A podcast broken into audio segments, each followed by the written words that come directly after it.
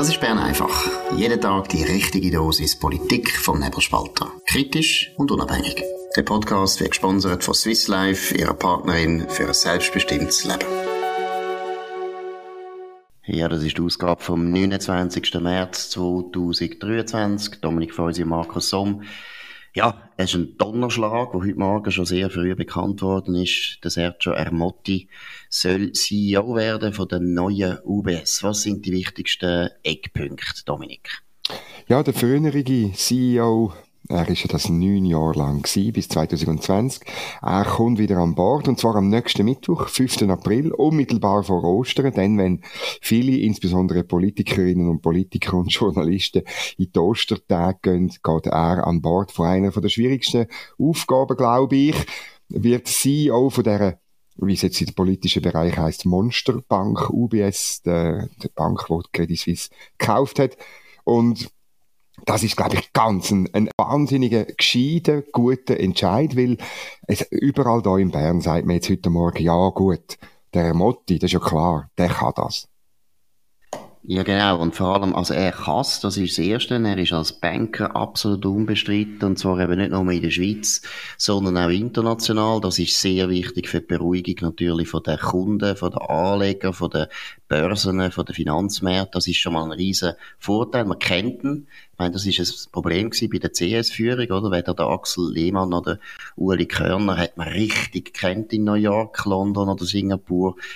Der Sergio Ermotti ist ein Haus, ein Household Name, oder? Also das ist schon mal ganz gut. Das ist einfach wirtschaftlich schon mal der richtige Entscheid. Aber ich glaube, du hast es angesprochen, Bern, es ist politisch natürlich aus meiner Sicht äh, sehr, sehr schlau von der UBS. Also ich glaube, der Colm Kelleher, der irische, amerikanische, ehemalige Investmentbanker, hat sehr, sehr schnell die Schweiz kennengelernt, oder besser gesagt, hat sehr schnell gelernt, auf was du ankommt, hat gemerkt, die UBS kommt politisch unter Druck. Und der Ralf Hamers, der ein Holländer ist, nicht gegen Holländer, aber der Ralf Hamers hat sich eigentlich bis jetzt in der Schweiz gar noch nicht richtig äh, können etablieren. Man kennt ihn nicht, man hat keine Ahnung. Also, politisch gesehen, glaube ich, Dominik, äh, wenn man jetzt mal einfach nochmal die politische Perspektive anschaut, das ist ein Geniestreich.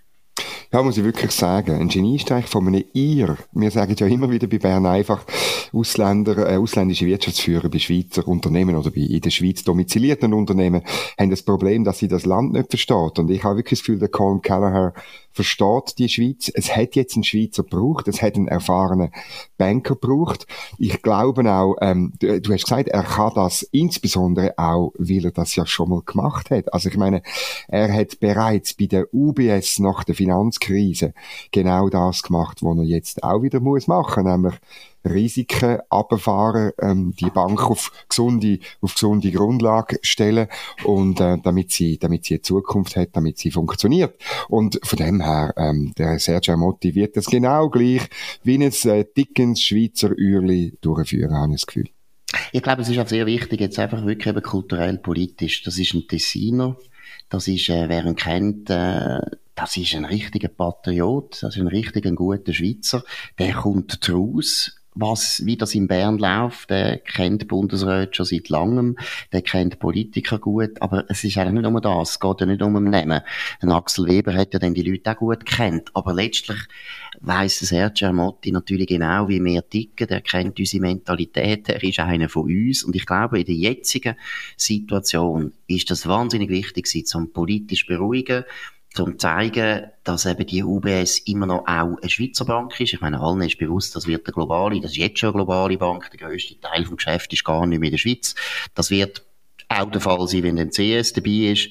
Das ist klar, das ist eine internationale Bank und gleichzeitig muss man einfach sagen, und das ist auch etwas, was viele Manager in den letzten zwei Jahrzehnten nicht mehr so richtig wahrgenommen haben, für den Erfolg von jedem Unternehmen, das in der Schweiz domiziliert ist, ist Politik entscheidend. Wir sind ein sehr, sehr politisches Land. Und wer das nicht begreift, der wird keinen Erfolg haben in dem Land. Und von dem her ist meiner Meinung nach, du hast es gesagt, der Ir, der Colm Kelleher, der hat sehr schnell sehr viel begriffen von dem Land.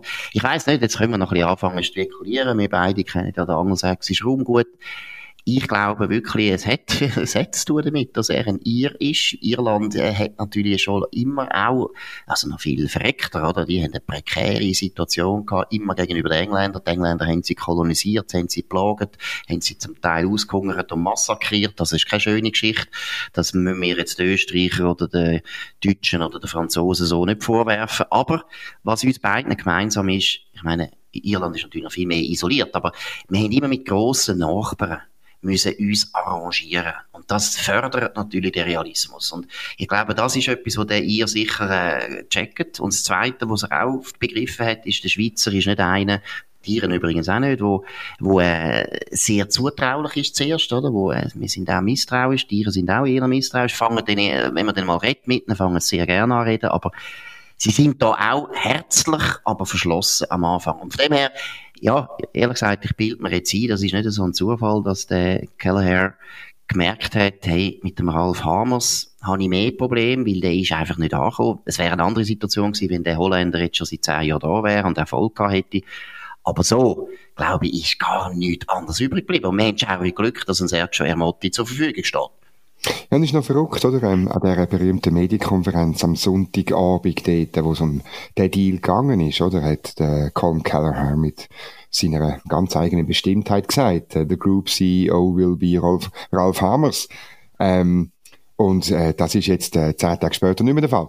Und das ist, äh, würde ich sagen, clever von ihm. Ich habe das Gefühl, oder dass halt so kleine Kleinstaatler die, für die sind dann gewisse so emotionale Bindungen halt wichtig. Es ist ja auch beim Sergio Armotti so. Er als Designer, das ist auch eine ganz spezielle Lage. Innerhalb von der Schweiz ist er nochmal Minderheit, mit nochmal einem auch ökonomischen Reis, der Lombardei nebendran, mit auch schwieriger Geschichte, ähm, eigentlich seit je und je, oder mit, mit Mailand, mit den Italienern, äh, das ist eine ganz schwierige Story und ich muss, muss wirklich, es hat ein, ein, ähm, ein Erlebnis, äh, wo ich ein bisschen antönen erzählen Wir haben mal einen Ausflug von den Bundeshausjournalisten auf Lugano.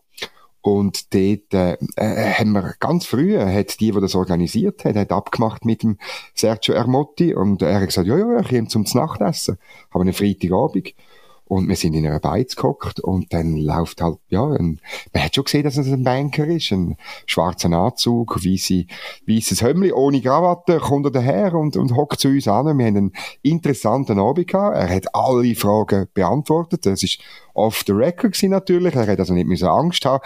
Aber der Mann, der kann, ähm, Fragen zu irgendwelchen Themen beantworten und einem erklären. Wir als dummem Journalist hat er können ganz komplizierte Sachen zur Finanzkrise, zu irgendwelchen Bankgeschäften, hat er einem können erklären.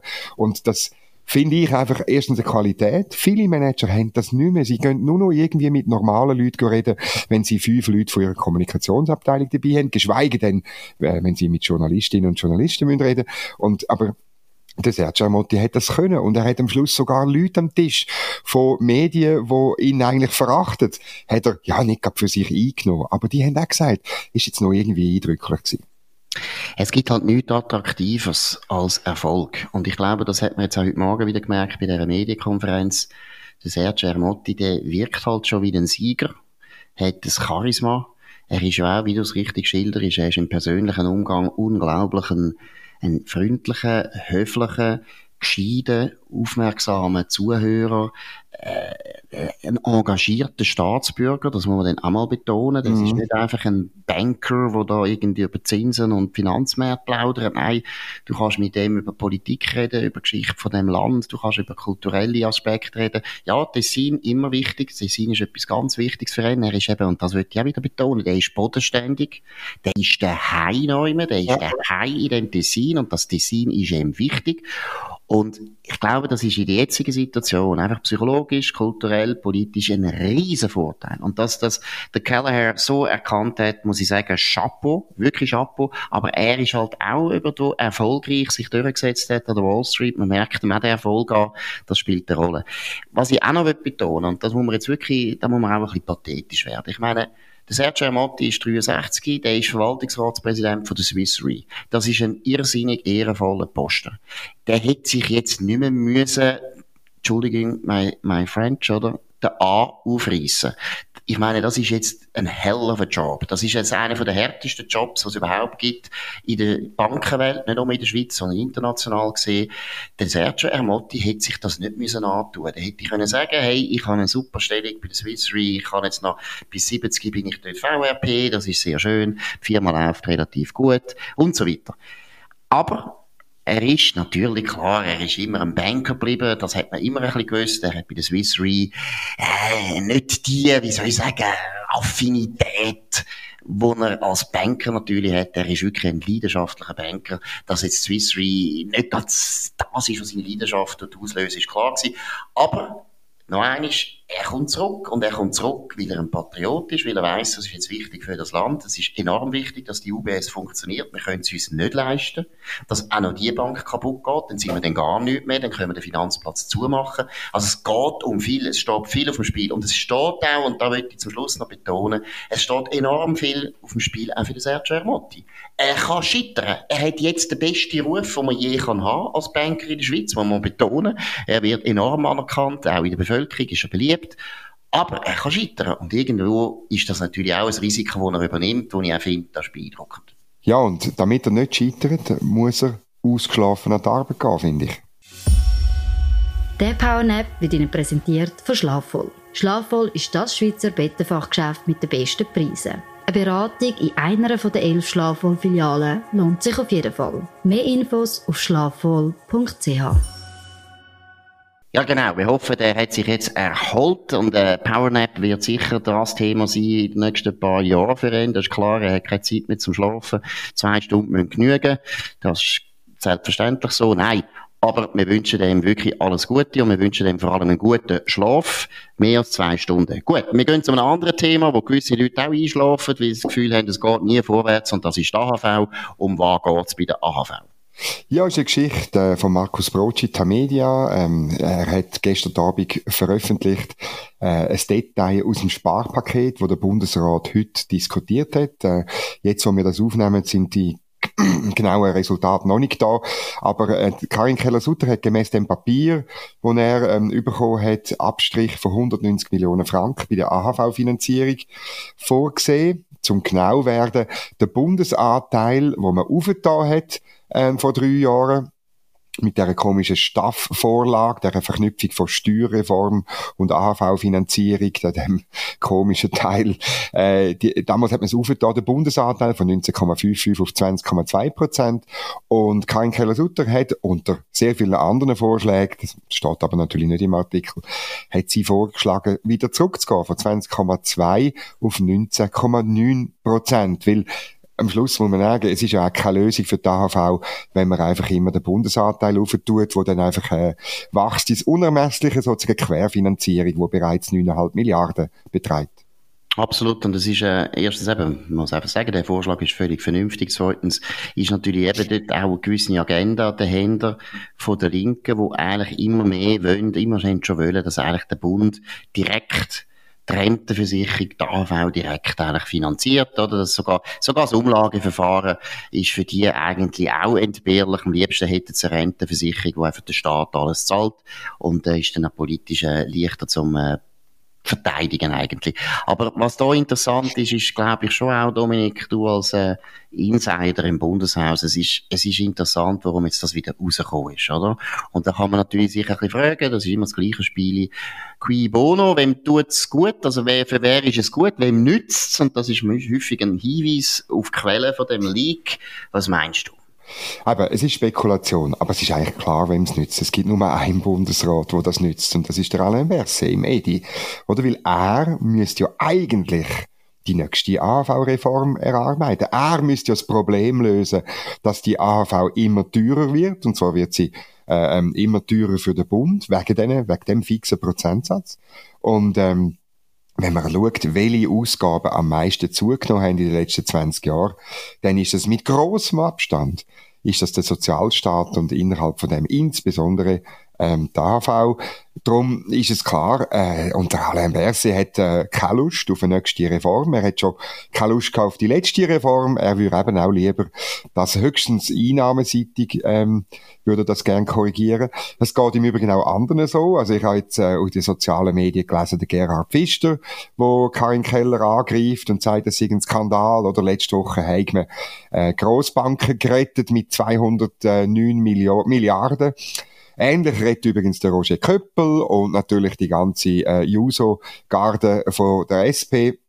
Es ist alle, alle die Verknüpfung machen und sie vergessen, um was es eigentlich geht. Es geht um ausgeglichene äh, Bundesfinanzen. Die Frau, oder die Frau Keller-Sutter, sie macht ihre verdammte Pflicht. Wir haben eine Schuldenbremse und es ist ganz klar, dass die AV nicht einfach jedes Jahr teurer werden für den Bund. Und ähm, auf der anderen Seite hat man den Alain Berset, wo seine Pflicht nicht macht. Er müsste schauen, dass der AV langfristig gesichert ist, auch, im, auch aus sozialdemokratischem Sinn. Und das macht er nicht. Und darum muss man dann halt so ein bisschen Schlunk machen. Das ist Absolut. eigentlich, liegt auf der Hand. Jetzt gut, eben, wir können jetzt noch schnell spekulieren, aber ich habe einfach gedacht, also wenn das wirklich aus dem Edi käme, dann muss ich sagen, der Alain Berse hat schon Nerven, dass der sich traut, da nochmal etwas zu liegen. Jetzt könnte es sein, dass es Elisabeth Baumschneider ist oder ihr Umfeld, oder es könnte auch sein, beim Alain Berse, äh, tun wir jetzt mal ganz lieb das kommentieren. Es könnte sogar sein, dass irgendwelche Leute, die er nicht mehr im Griff hat, weil mein, mein Gefühl ist sowieso, dass er nicht mehr alles so wahnsinnig im Griff will haben. Er ist eher ein Auslaufmodell, wahrscheinlich für sich selber auch. Aber eben, nehmen wir mal an, er hat es nicht einmal selber geleakt, aber es ist also, es ist ein starkes Stück. Also die Standleitung, die es früher gegeben hat, so Ringe, ist jetzt offensichtlich erneuert worden. Jetzt ist es einfach eine Standleitung zu den TAR-Medien, besser gesagt zum Tagesanzeigen, wie das heisst. Was auch mal ganz wichtig ist, du hast es vorher erwähnt, das ist ein Entschuldigung, verdammter Populismus. Der AHV-Populismus geht einem einfach auf die Nerven. Es ist ein bisschen das Gleiche wie beim NHS in, in England. Da können Kopfendeckel ganz vernünftige Konservative verlieren jede, jede, äh, jedes Maß, wenn es um das blöde Gesundheitssystem geht. Und da wird man nichts äh, reformieren. In England ist es noch viel schlimmer. Das Gesundheitssystem ist eigentlich völliger, völliger Schrott. Funktioniert nicht. Aber niemand getraut sich, das zu reformieren. Und bei uns ist es ein bisschen ähnlich mit der AHV. Es ist einfach eine heilige Kuh, die sich kommt aus dieser heiligen Zeit vom Krieg, wo wir alle zusammengehabt haben. Und ich glaube, das ist der Grund, warum es erstens schwer ist zu reformieren, zweitens, warum Populismus sich da sehr kann austoben Aber letztlich ist es, äh, ist es eine dumme Haltung. Also man sollte unbedingt das unterstützen, was da gemacht wird. Gut, wir haben noch andere Leute, die auch äh, im AHV-Alter sind, kann man sagen. Das sind die sogenannten Klimasenioren, die äh, von unseren lieben, lieben NGOs, insbesondere Greenpeace, eingespannt werden für ihre Ziele. Um was geht es? Es ist eine Geschichte im Nebelspalter, die heute gekommen ist. Ja, das ist jetzt wirklich der Ort, wo wir müssen, äh, die weibliche Form brauchen, weil es geht nur um Frauen, Markus. Es sind Klimaseniorinnen. Und die reisen auf Straßburg, weil in Straßburg ihre Klage, die sie vor Jahren eingereicht haben, zuerst beim Bundesrat erfolglos, glaube ich noch beim Bundesverwaltungsgericht, im Bundesgericht, sie wollen, sie sagen, ihre Zukunft, ihres Menschenrecht sei betroffen, weil die Schweiz zu wenig Klimaschutz macht. Und sie, statt dass sie politisch aktiv werden, äh, machen sie es via Gericht. Es geht also wirklich darum, letztlich die Demokratie auszuhebeln und via Gericht äh, Klimapolitik zu erzwingen. Das finde ich an sich spannend, dass man das probiert. Das macht man nicht, nicht nur in der Schweiz. Es sind mehrere Tausend so Klagen weltweit eingereicht worden. Ähm, ich zitiere den St. Galler äh, ähm, öffentlich-rechtler Peter Hettich, er hat äh, 2021 in einem Editorial von einer Juristenzeitschrift geschrieben, es sei die, Zitat, bloße Fortsetzung des klimapolitischen Kampfes mit anderen Mitteln und er hat gewarnt vor Richterrecht. Und das ist ja genau der Punkt, oder? Man probiert eben Demokratie auszuhebeln, indem man zu Richter geht, weil 17 Richter in, äh, das ist die große Kammer vom Europäischen Gerichtshof für Menschenrechte in Straßburg. 17 Richter zu überzeugen, ist möglicherweise halt einfacher als eine ganze Bevölkerung, die an der Urne zum Beispiel zum CO2-Gesetz Nein sagt. Genau, und dann kommt auch dazu, dass eben die meisten Richter logischerweise Akademiker sind. Die kommen alle aus einem gleichen Milieu, die kommen aus einem Milieu, wo natürlich auch politisch durchdrängt ist, ob sie jetzt Linke sind oder sogenannte Liberale oder Konservative, spielt nicht einmal so eine Rolle. Weil letztlich ist das eine, eine Sicht von einer akademisch bildeten Oberschicht auf alle Gegenstände der Welt. Und das ist ja die Stärke von der direkten Demokratie, dass eben bei uns einfach jeder mitmacht. Der Lastwagenfahrer, der Coiffeur, äh, Kindergärtnerin oder der, der Bauer. Alle haben etwas zu sagen und das ist ein enormer Vorteil von unserem System. Wir sind gut gefahren, Zahlen sprechen für sich.